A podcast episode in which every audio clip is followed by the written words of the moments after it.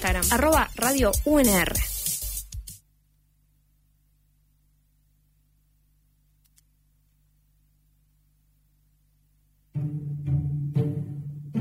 Un mono peludo y bananero tiene las mismas posibilidades de expresión que un ser humano. El enigma es milenario, pero no por eso anticuado. Jorge Luis Borges supo imaginar a un mono sentado frente a una máquina de escribir y con un tiempo infinito a su disposición, aporreando sin descanso un teclado cuya utilidad desconoce. Sin embargo, dispone de toda la eternidad para golpear las teclas de la máquina. Borges afirma que ese mono, desprovisto de inteligencia, lograría encadenar palabras al azar y terminaría por ser autor de todos los libros del mundo. En esta salvaje noche que comienza, ¿se repetirá dicha experiencia con este grupo de monos y monas que ya están saltando frenéticamente ante un micrófono?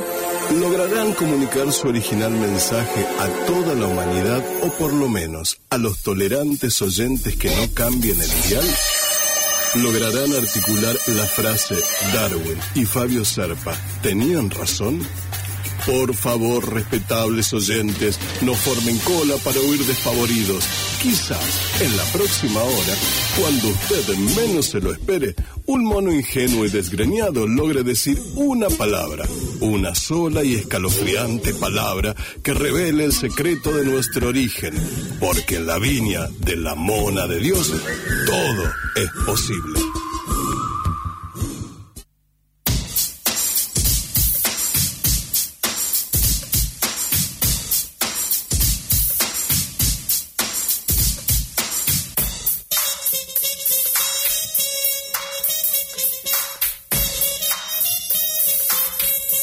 Buenas noches, así comienza una nueva edición de La Mona de Dios en Radio Universidad Rosario, FM 103.3, cuando son exactamente las 23.07. Somos quizás los únicos seres vivos que tropezamos dos veces con la misma cáscara de banana, ¿no? Aquí junto a la mona, una especie de simios grotescos. Hoy programa número 144 de nuestro ciclo La querida Radio Universidad está Federico Pasos en operación técnica. Mi nombre es Matías Torno y están, ya los veo a través de Meet, a mis compañeros Brian San Martín, Fabio Aguesi, Ebel Barat. ¿Cómo están, muchachos? Muy bien, acá listos para hacer el programa. En sus marcas ya. Sí, sí, estamos acá. Bancando los trapos la última hora del día. Sí, sí, sí. Está resistiendo, pero bien, bien. Contento por encontrarnos con la mona y con todos los oyentes, como siempre. Lo veo al, al, colo Fabio con su tradicional gorrita, ahí, gorriti. No sé por qué no usa, por la, no sé por qué usa el sombrero de paja. Pasa que pega, pega el sol, eh. en Barrio Tablada dice que pega el sol hasta ahora, no sé, entre las 11 y 5 no. y 11 y 10 hay como una especie de eclipse, dice. Bueno, hay un microclima, un microclima en la, en la zona y me tengo que poner un, un, gorrito. Sí. No, es la, es la peluca. Que no, sí. De... La, peluca. Sí, para, para, que no se huele. Sí. Y además, a, ahí en el barrio, el sombrero de paja abre a muchas cargadas, hay que decirlo. O sea, no es fácil llevar un sombrero de paja hoy en día. Pero vos te lo imaginás colgado con un sombrero de paja, sería algo extraordinario. Yo le voy a regalar uno. Cada vez más parecido a Vincent Van Gogh sería, ¿no? Estaría para un cuadro, sería, cuadro de Vincent. Sería gozo. Sí. Falta que hable en holandés y ya está, ¿viste? Sí. Aquí estamos en La Mona de Dios, en Radio Universidad. Estamos también en Instagram y en Facebook, en ambos como La Mona de Dios, donde siguiéndonos podés participar de sorteos de libros. También hoy vamos a regalar un librazo, se puede decir. Eh, se titula Más allá del bien y del punk, libro de Juan Carlos Kramer y Pil Chalar, que analiza el movimiento punk, eh, un libro gentileza de librería Homo Sapiens. Tenemos la sinopsis acá me alcanza la mona la sinopsis de este libro que dice, más allá del bien y del punk, es una lúcida y profunda reflexión que ofrece de primera mano una mirada fresca, cruda y punk, al mismo tiempo que incorpora la perspectiva interdisciplinaria de distintos creadores, pensadores, docentes y periodistas, acerca de uno de los fenómenos artísticos más extremos de las últimas décadas. El escritor y periodista especializado en rock, Juan Carlos Kramer mantuvo largas charlas con Piltrafa, que es el ex líder de la legendaria banda Los Violadores, y así nació una obra que revela secretos del movimiento quizá más inconformista, se puede decir, del siglo pasado. Así que regalamos este libro Más allá del bien y del punk, eh, gentileza de librería Homo Sapiens. Se pueden anotar escribiendo al 3413-886677, el celular de la radio. También había Brian algunos anotados y anotadas a través de, Instagram. Así es, eh, también se pueden anotar en Instagram, ¿no? Como la moneda de Dios, como hizo Juan Carlos, también como hizo Julio Alberto, Federico, Coti Pobre Diabla también se ha anotado. Ah, mira, es el, seudónimo. Así que, buenísimo. supongo. Sí.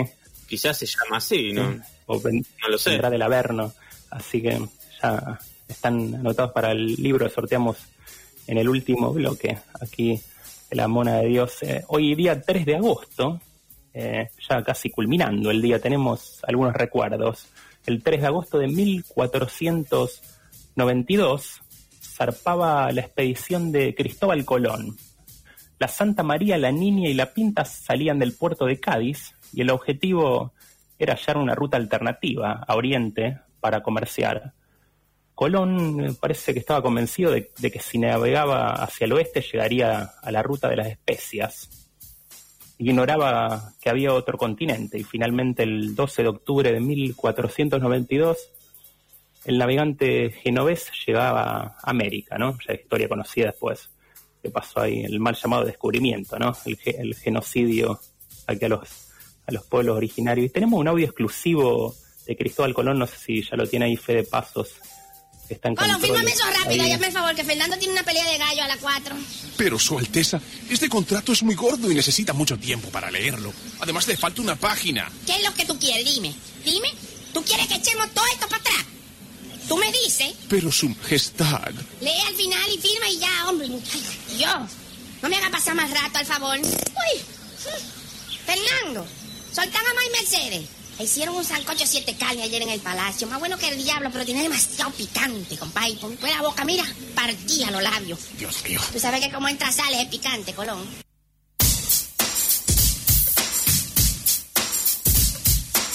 Ahí que pasó este audio exclusivo, ¿no? Que encontró la mona de Cristóbal Bien ilustrativo el audio. Sí, firmando el contrato con la reina Isabel la Católica. Ahí, ¿no? Un documento histórico.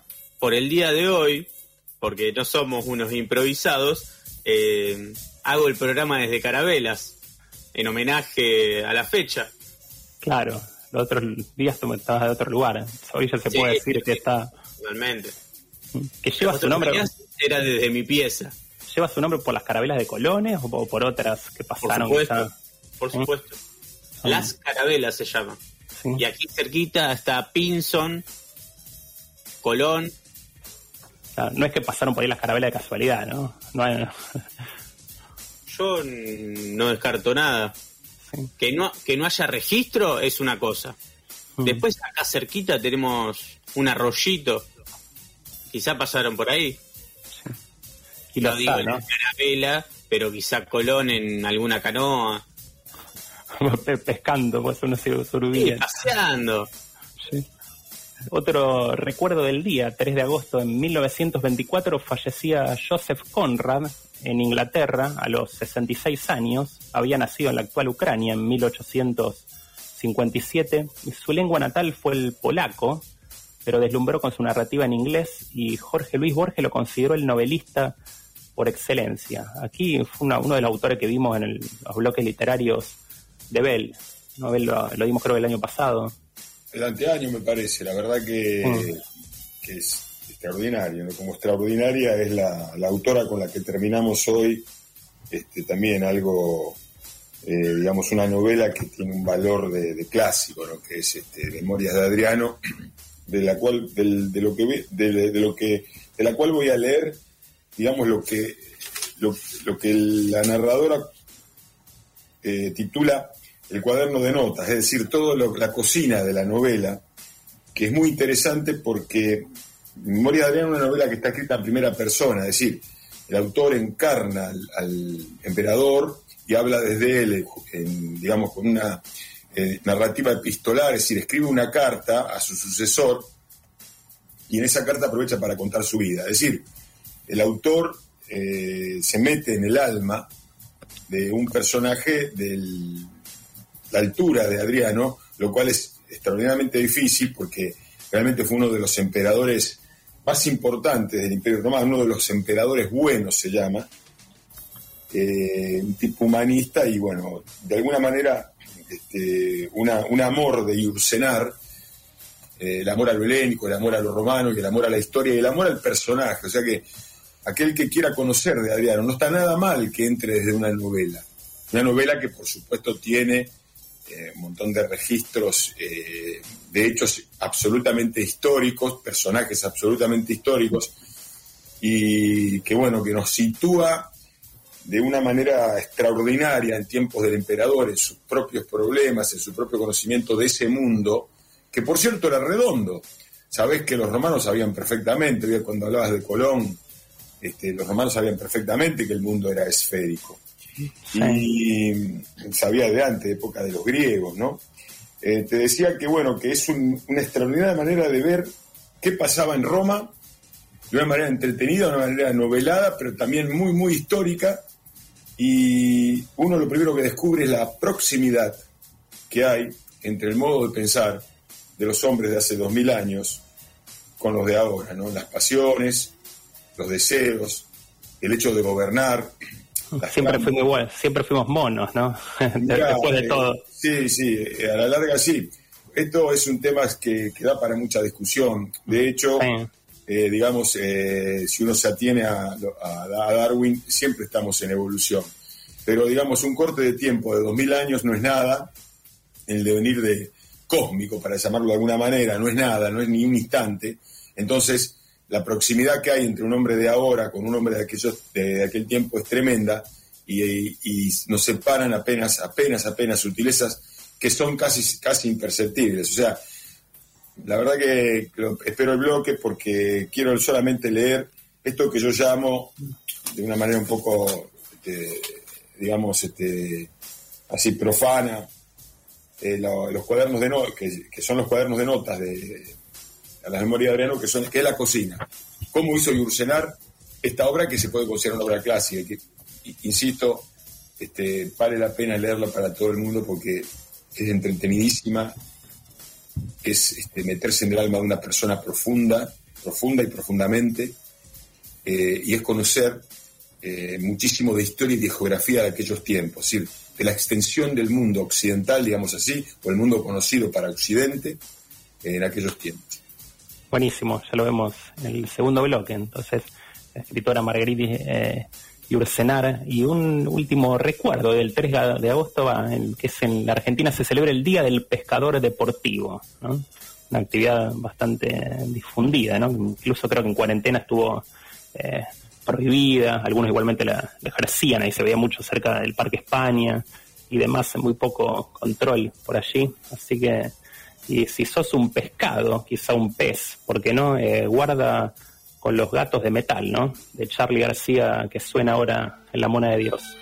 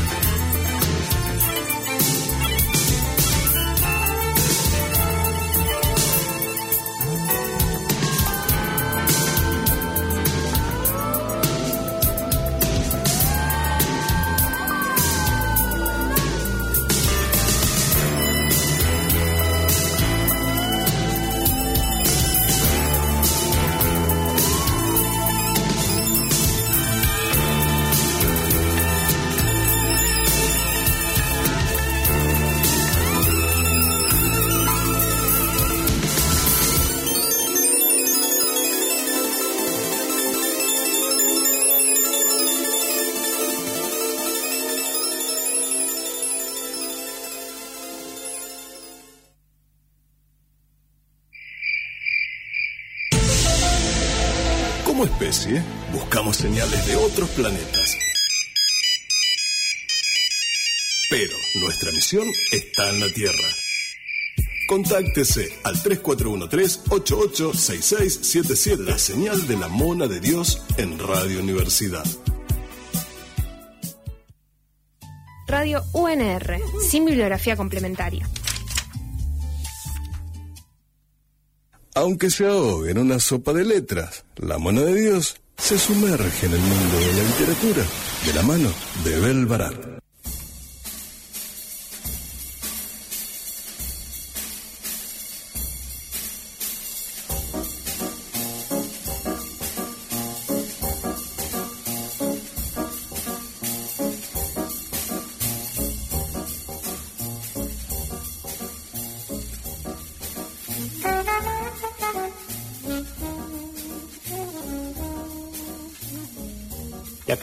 Continuamos con la Mona de Dios en Radio Universidad. Estamos regalando el libro Más allá del bien y del punk, ideas provocadoras de Juan Carlos Kramer y Pil. Eh, se pueden comunicar al 3413-886677, celular de la radio para participar por el libro. Y vamos a hablar en el bloque literario de Bel Barat sobre Marguerite y Ursenar. Bel, nuevamente Sí, la verdad que merece muchos programas. Eh, esta escritora extraordinaria, digamos belga, pero digamos de alguna manera reconocida como francesa, miembro de la academia tanto belga como francesa, y en particular esta obra Memorias de Adriano, que es la memoria del emperador Adriano, narrada en primera, donde ella se mete como autora en, el alma, digo yo, en el espíritu del emperador, que la ha convocado para escribirlo, así como su época y la tremenda gesta que le tocó al momento de, digamos, de dirigir el Imperio Romano. ¿no? Y voy a leer algunos fragmentos de lo que es el cuaderno de notas a las memorias de Adriano, que es un poco lo que ella informa, con lo que ella informa a los lectores de cómo se gestó esta obra, que yo la considero una obra clásica, yo y muchísimos más. Estoy seguro que lo es por el, extraordinario lenguaje, la extraordinaria sintaxis, este, las extraordinarias adjetivaciones a los sustantivos, eh, que la ponen con seguridad a la altura de nuestro Jorge Luis Borges. Y escrito, te iba a preguntar, con un, lenguaje de época, ¿no? Como se pone en la piel de, Adriano, ¿no? sabes que es tan, eh, es tan, digamos, cuidado el lenguaje que te hace olvidar, no, no te remite a la época como sería el río de las congojas o, o digamos este, otros libros en donde uno trata de reproducir el lenguaje de aquellos tiempos. No, no. Este es un lenguaje neutro, un lenguaje muy culto, muy, muy culto, propio de, un emperador como Adriano, que era muy culto y muy humanista. O sea, ella es bastante inteligente en elegir a Adriano también como, uno de su, como su personaje, porque puede hablar con la propia erudición. Es decir, ella es, una erudita, pero también lo era ese emperador humanista, estudioso, amante de las artes, de la música, este, escritor propiamente él. De hecho, tiene poemas, Adriano, que son realmente muy, muy bellos, sobre todo eh, su poema póstumo, que no lo voy a leer porque no nos... ¿Qué año estamos hablando aproximadamente que, fue emperador? Primer siglo, primero y segundo siglo después de Cristo. O sea, Cristo hacía 100 mm, años, 70, 80, 100, 150, 40 años que, que había estado. Ah. Este es un cristianismo como secta, un, cristianismo en desarrollo, una edad media eh, que se iba gestando este, todo ese tiempo oscuro en medio de la luz greco-romana. Eh, o sea, mm, el concepto, digamos, de las religiones occidentales, judaísmo, eh, cristianismo y luego islam, que en realidad son eh, religiones que se asignan la verdad y que por eso generan, son capaces de decir del otro el infiel y después este, también son motivo de sangrientas eh, guerras que por supuesto tienen el condimento, otros condimentos, ¿no? pero que, son, digamos, un material predisponente, el ser fanático religioso, sobre todo este tipo de religión cerrada que nos caracteriza a nosotros, en donde después la variable odio se manifiesta. Baste ir a Jerusalén, baste recorrer las calles y se verá lo que estoy diciendo, se podrá experimentar directamente este, lo que estoy diciendo. Pero bueno, lo que nos convoca, si nos pusiéramos a hablar de todo, este, todo este tiempo, el problema inclusive para Adriano, que el problema judío eh, fue tremendo, eh, no terminaríamos nunca. Y yo prefiero, eh, digamos, hacer una lectura sin reflexión para aprovechar el tiempo de, algunas este, reflexiones justamente que hace Yursenar con respecto a la confección de esta obra maestra que le valió 30, 40 años de su vida. 10 para escribir, una cosa así, quemó un original cuando tenía 20, estudió toda la vida, pasó por el sedazo de su propia experiencia y realmente este, llegó a construir, a constituir, a urdir, diría Jorge Luis Borges, una obra eh, directamente hermosa. Dice Lucenar, mañanas en la Villa Adriana, innumerables noches pasadas en los cafés que bordean el Olimpión, incesante ir y venir por los mares griegos, camino de Asia Menor. Para que pudiera utilizar esos recuerdos que son míos, fue necesario que se alejaran tanto de mí como el siglo II. Unidad, perdón, utilidad de todo lo que hacemos por nosotros mismos sin pensar en el provecho. Durante los años de destierro, frecuenté la lectura de los autores antiguos, los volúmenes de tapa roja o verde de la edición Lev Heinemann llegaron a ser una patria para mí, una de las mejores formas de recrear el pensamiento de un hombre, reconstruir su biblioteca. Durante años, y sin saberlo, yo me había empeñado en repoblar las calles de Tibur. No me quedaba más que imaginar las manos hinchadas de un enfermo sobre los manuscritos desplegados. Cuando dice enfermo se refiere a Adriano porque está escribiendo sus memorias en los últimos tiempos de su vida, cuando sufría de una hidropesía, o sea, una retención de líquidos que terminaría matándolo. Con un pie en la erudición, otro en la magia, o más exactamente y sin metáfora, sobre esa magia simpática que consiste en transportarse mentalmente al interior de otro. Retrato de una voz. Si decidí escribir esta memoria de Adriano en primera persona, fue para evitar en lo posible cualquier intermediario, inclusive yo misma. Adriano podía hablar de su vida con más firmeza y más sutileza que yo. La sustancia, la estructura humana apenas cambian. Nada más estable que la curva de una clavícula, el lugar de un tendón o la forma de un dedo del pie. Pero hay épocas en las que el calzado deforma menos. En el siglo del que hablo, estamos aún muy cerca de la libre verdad del pie descalzo. Eh, exquisita manera de decir que nos parecemos los hombres de aquellos tiempos a los hombres de ahora y sobre todo decir que en aquella época hubo bastante más luz que en tiempos posteriores, en referencia en particular a la Edad Media hasta la llegada del Renacimiento, que justamente es el Renacimiento de la época clásica. Por último, los que, hubieran preferido un diario de Adriano a las memorias de Adriano, olvidan que el hombre de acción muy rara vez lleva un diario. No es sino mucho después, al llegar a un periodo de inactividad, cuando se pone a recordar, anota y por lo común se asombra. Bueno, es un poquito así a la pasada, algunas de las reflexiones que nos hace Yursenar respecto de cómo se gestó este libro, este libro extraordinario. Y ¿sabes qué? Pienso en la afortunada o el afortunado, creo que fue una afortunada, y creo que va al taller, por suerte, eh, que ganó un libro de, de Las tres, las tres horas de teatro. Eh, y, mira, eh, yo lo que quisiera decir es que, que a los que escuchan eh, no se pierdan esta, a esta escritora, así como no debemos pasar por Cortázar, por Borges, eventualmente por escritores como vos decías, Joseph Conrad, escritores como, como Joyce, escritores como Faulkner, este, los que, digamos, de alguna manera la, crítica y el tiempo, que es el mejor sedazo, ha convertido en clásicos, eh, debemos pasar por Yursenar, porque realmente esta mujer que integró la academia, la primera mujer que entró a la Academia Francesa de, Letras, ese es un monumento a la literatura, a la inteligencia y a la erudición. Pero puede ser que lo comentamos que tuvo un encuentro con Borges, ¿no? Hay una... Sí, hay una, pequeña, una pequeña, digamos, este, eh, anécdota, no sabemos si es verdad o mentira. Eh, Borges muere un año antes que ella, pero ella estaba bien hasta ese momento, ya muere del corazón después. Y son, no son muy diferentes a Yursenar, habrá muerto perdón, a los 82, 83 años. Borges muere en el 86 y Yursenar en el 87. Por eso, sí. Y le dice a Borges, Borges, este, ¿cuándo vas a salir? ¿Cuándo vas a salir del laberinto? Y Borges le contesta, cuando hayan salido todos. Se ve que era el capitán del barco del laberinto, era el capitán y todos sabemos que el capitán, eh, si puede, se va último y si no, se hunde con el, con el barco.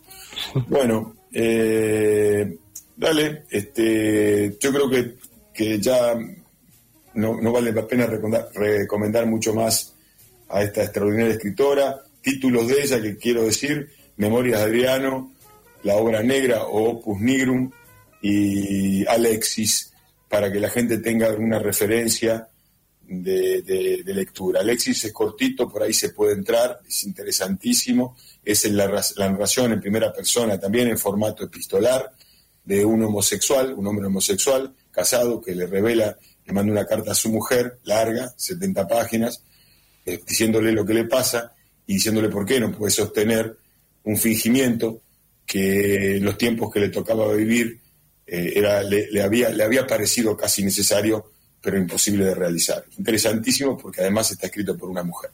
Así, buenísimo. Le recomendamos a Margarita y Ursenar el próximo bloque nos habla sobre Entropía, el nuevo libro Sí, que editó eh, la librería Homo Sapiens. Ahora escuchamos un tema de Fabiana Cantilo, Me Arde y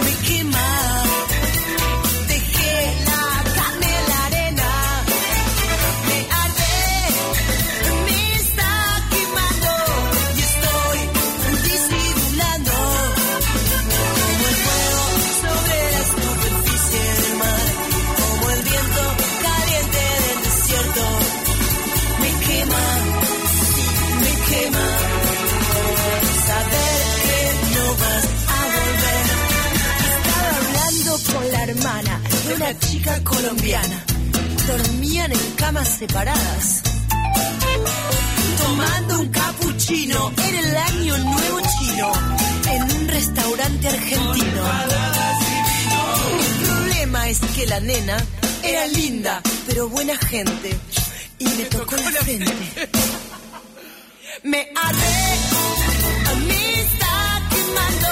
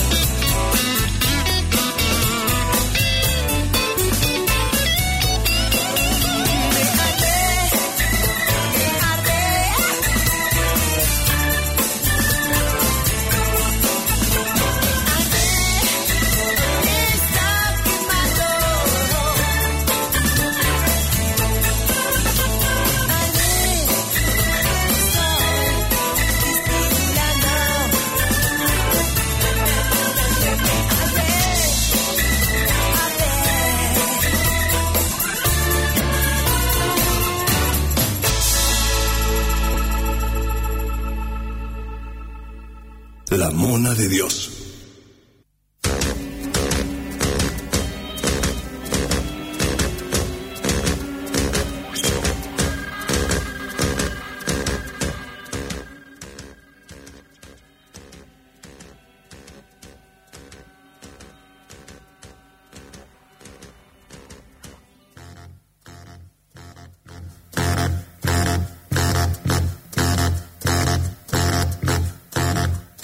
Continuamos con la Mona de Dios aquí en Radio Universidad, en este caso para hablar sobre Entropía, el nuevo libro del taller literario eh, de Bel Barat que ha editado Homo Sapiens. Ebel. Sí, en realidad eh, es un libro de nueve autores, entre los cuales estás vos, te contás vos, Matías, que son Alejandro Alba María del Rosario Blanco, Martín Francés, Guillermo Holich, Edgardo Iriarte, Eduardo Kruger, Rubén Leva, Graciela Rosselli y vos.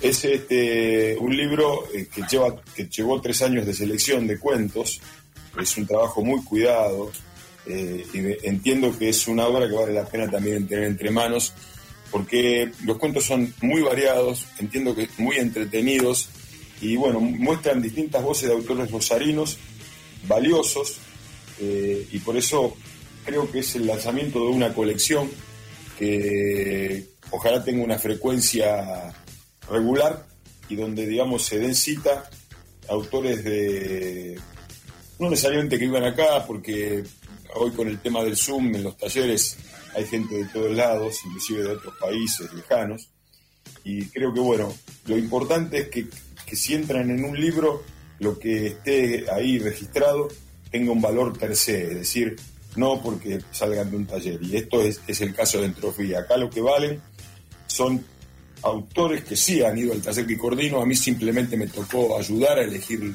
los cuentos, a tratar de, pulirlos, este, junto con los correctores, con, mm. Laura Di Lorenzo, con Soledad Caño. Encerar pulir, diría el doctor Miyagi. Sí, y, la verdad que es una el obra recomiendo que el, que el público se acerque, la lea, inclusive que nos haga devoluciones, lo puede hacer acá por el programa, pero estoy seguro que va, se va a sentir satisfecho. Quería leer, este, para ya ir dejando, saliendo, los que son, digamos, de alguna manera la reseña de dos autores, que son María del Rosario Blanco, y que dice, sólida y envolvente, la narrativa de María del Rosario Blanco requiere tanto precaución como atención porque su atmósfera transmite una suerte de vértigo contenido. Numerosos detalles que se vierten dosificados constituyen la clave de los desenlaces que, como tales, dejan resueltas las tramas de un modo contundente. Sus finales terminan de, despegar la de despejar la intriga, pero el lector, movido por el interés, habrá de volver sobre su recorrido para terminar de hartar los cabos que pudieran quedar sueltos. Blanco sabe recorrer lo horroroso lo brutal y lo sórdido, pero también puede detenerse en actos donde el amor cunde, casi siempre alrededor de lo perdido o de lo que está en camino de perderse. Su voz, distante y ecuánime, se ajusta a la narrativa contemporánea y comparte resonancias con el trabajo de Samantha Schweblin, incluso Agota Christoph. Y ahora vamos a leer la reseña del gran Matías Torno. No, se vienen las críticas, lluvia de críticas. Ahí viene lo bueno. Acá viene lo bueno. No, creo. En las narraciones de Matías Torno, el lenguaje es tan coloquial como propio, matizado, pero declara unidad expresiva. Esgrime una resonancia evidente que crea una atmósfera adecuada a sus intenciones de afrontar temas profanos, algunas veces atroces, otras mordaces, otras sarcásticos. Pertenece al tipo de escritores de voz definida y su registro nos acerca a la fuerza, al desprejuicio, al disparate, cuya tradición nos remite a Roberto Arlt o a Witold Gombrowicz. Planea cuestiones actuales con tonos que van desde el solapadamente rabioso, las sílabas retumban, al irónico, con particular sentido del humor, pasando por el cotidiano que no se arredra frente a lo indigno o lo feo. Torno es capaz de incurrir en la poética, utilizando recursos parecidos, sin embargo, su prosa no frecuenta el lirismo y más bien interpela al lector. Su relación se inclina más hacia la obra como unidad independiente y no hay vocación inmediata de acercamiento, sino de poner en evidencia, casi siempre con crudeza, el conflicto tratado. Bueno, eh, muchas mucha gracias, Abel, por la reseña. Igualmente ya escribí por ahí que eso, la comparación casi con Roberto fue bajo los efectos de un buen cabernet, no sé, estaba medio, no sé. Mira, yo cuando empecé a leer tus trabajos, este, Matías, eh, mm, el tipo de, de, digamos, de lenguaje que utilizabas me remitía bastante a, ese, a ese suerte de lenguaje construido por Roberto Arlt, que no es el lenguaje propio de la literatura normal, es un lenguaje sumamente particular, muy fuerte, inclusive que tiene barbarismo, este, eh, palabras de, en castellanos, por cierto, pero que se utilizan en otros países, como decir caracoles para decir algo, viste las películas traducidas, este, o cielo, o cosas de, ese tipo, que usaba una manera agudísima y que le daban, le daban este, no sé, realce a lo que él hacía.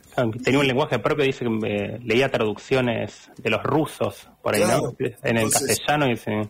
Imagínate lo que son las Creó su propio lenguaje. Se, metió en su propio lenguaje. Y vos tenés algunas características de ese tipo. Y cuando te digo Witold Gombrowicz, es si vos lo leyeses, por ejemplo, Transatlántico, verías que tiene una suerte de delirio y una suerte de desprejuicio, como yo digo allí, que son y, que son realistas, ¿eh? Que pone todo en, en, una, digamos, en una, una cuerda de cierta inteligente ironía, aún describiendo la realidad, que muchas veces es disparatada, irónica y demencial. Baste ver a ciertos políticos hablando ahora, ¿no?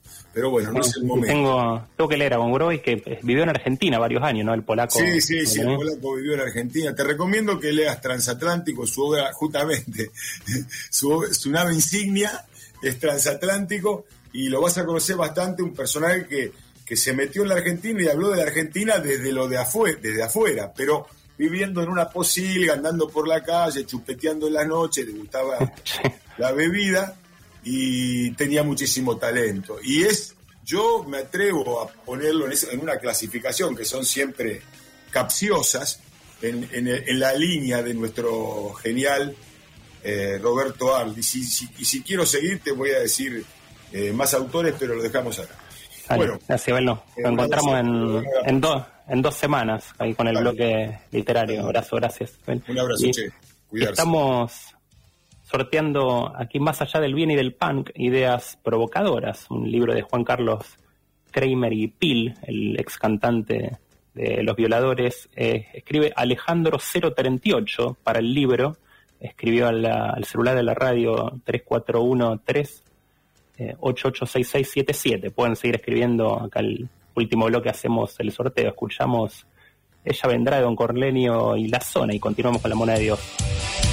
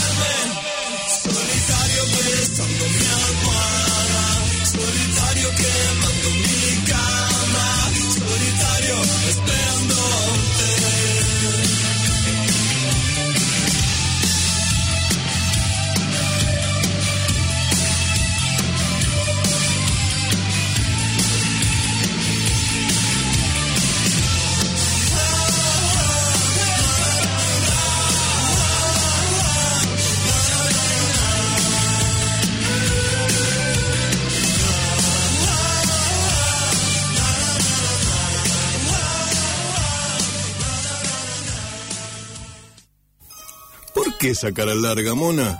¿Otra vez te manchaste tu vestidito con dulce de leche y banana? Ponete contenta, mona, que la tintorería Arcoiris te lo soluciona. Tintorería Arcoiris tiene servicio de lavandería, limpia tus acolchados y frazadas para que no tengas frío y te deja como nuevas tus alfombras, cortinas y el tapizado de tus sillas, sillones y accesorios de bebés monitos. Y con retiro y envío a domicilio gratis. La encontrás en Necochea 2940. Teléfono 482-3003 o 153-514129. Ahora también la podés buscar en Instagram como Arcoiris Tintorería. Llámanos o escribinos de parte de la mona que hay grandes descuentos. Ya te veo contenta otra vez, monita, ¿eh? Porque cuando la mona limpie, plancha, suceda, mona queda. Pero qué mona. La mona de Dios. Fútbol y libros. ¿Sobre el padre gata?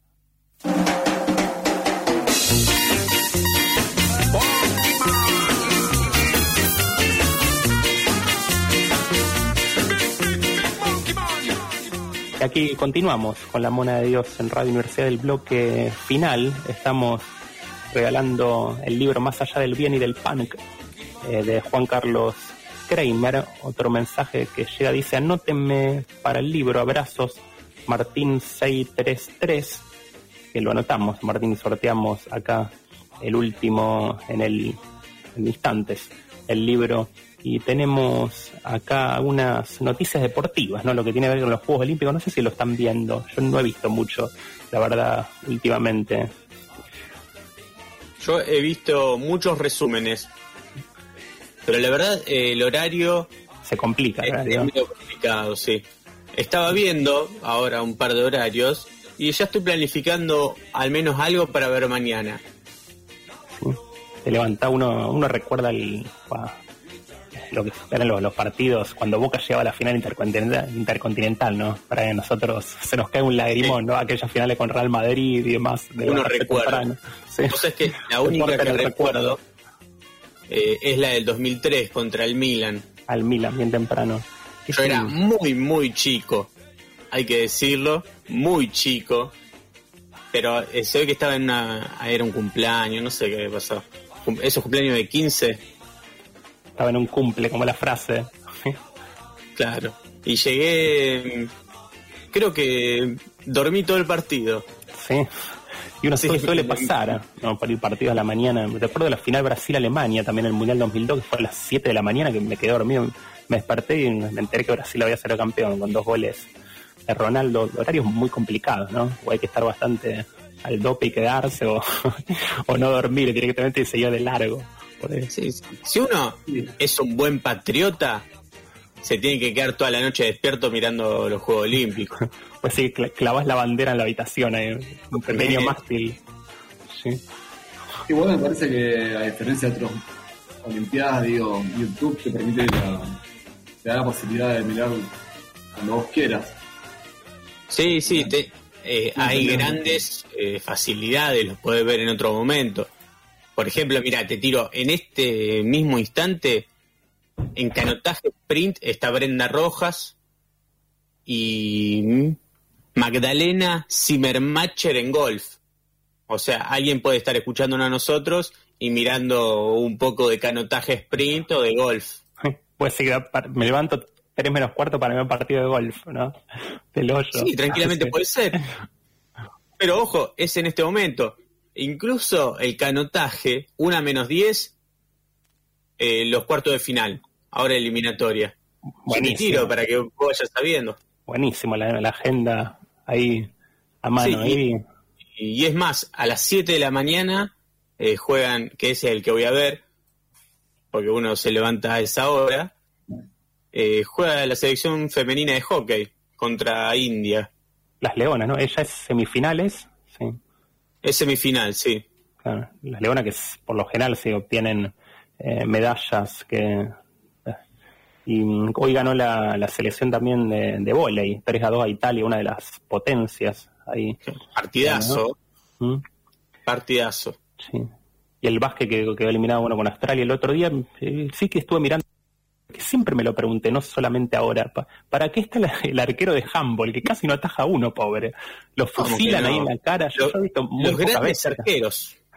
Puede decir que tiene que ser un, sí, Yo, eh, tiene que ser mucho mejor arquero un arquero de handball que uno de fútbol, me parece. Es muy difícil, una tarea bastante Sí, engorrosa sí. y complicada. Bueno, igual eh, me retracto de lo que acabo de decir recién. Me retracto, no estoy de acuerdo. ¿Con qué? que abre, abre los pies, las manos y en algún lado le pega. Encima, por lo general, los goles son de caño, eso es lo peor, ¿no? Se comen casi todo, ¿no? Viste que le amagan y se lo tiran por abajo. Sí. Sí. Lo bueno que puede salir jugando. ¿Qué? Claro, por eso no, no se les complica. Hoy en que el- hubo un emotivo momento en los Juegos Olímpicos, se retiró Luis Escola, el Luifa, eh, salió de la cancha y lo, lo ovacionaron, frenaron el partido incluso para ovacionarlo, el, quizá el último exponente de la generación dorada, ¿no? Del básquet que encabezara Manu Ginóbili y jugó su último partido con la camiseta de Argentina en Tokio, en la derrota frente a Australia e incluso hasta el mismísimo Lionel Messi le dedicó algunas palabras a Luis Escola y en sus redes sociales que puso Messi tu impresionante carrera te convirtió en un gran referente del deporte argentino y de todo el mundo gracias Luis Escola el saludo ahí de, Messi no para para Escola y tenías no sé Brian, si tenías algún otro horario para mañana o ya estaba la agenda Sí, por supuesto. Eh, bueno, después del partido de hockey de la selección femenina contra India, por si te quedaste ganas de ver más golf, vuelve a participar Magdalena Zimmermacher en la ronda 2. ah, mete otro partido Sí, sí, no sé cómo será el asunto del golf. La verdad desconozco totalmente. Pero bueno, serán rondas, supongo. No, no im- Después está... uno, uno no imagina mucho cansancio en el golf, ¿no? Por ejemplo, van caminando. No, no sé, pero algo te pueden decir, o sea, un cansancio mental, qué sé yo. Sí, No, no, no es moco de pavo el golf. sí. Ojo.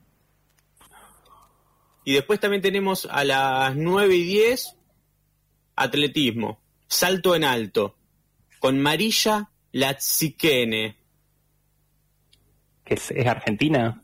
No, igual es rusa, nada que ver. Cosa. Yo, ¿por qué lo pusieron acá? O sea, Bonadeo, Bonadeo se está mandando a cualquiera. ¿eh?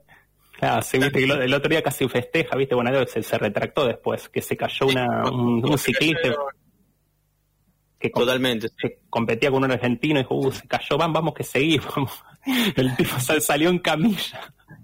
Se lo llevaron ahí. Después pidió disculpas, bueno, no. De- Demasiado Y bueno, fervor, eh, fervor patriótico. Después del, del yerro, y eso que no me puse la Sputnik, Sí, todavía no. eh, ¿Cuál te a las dieron? nueve, a las nueve me dieron la China. Sí. Ya para China en estos juegos.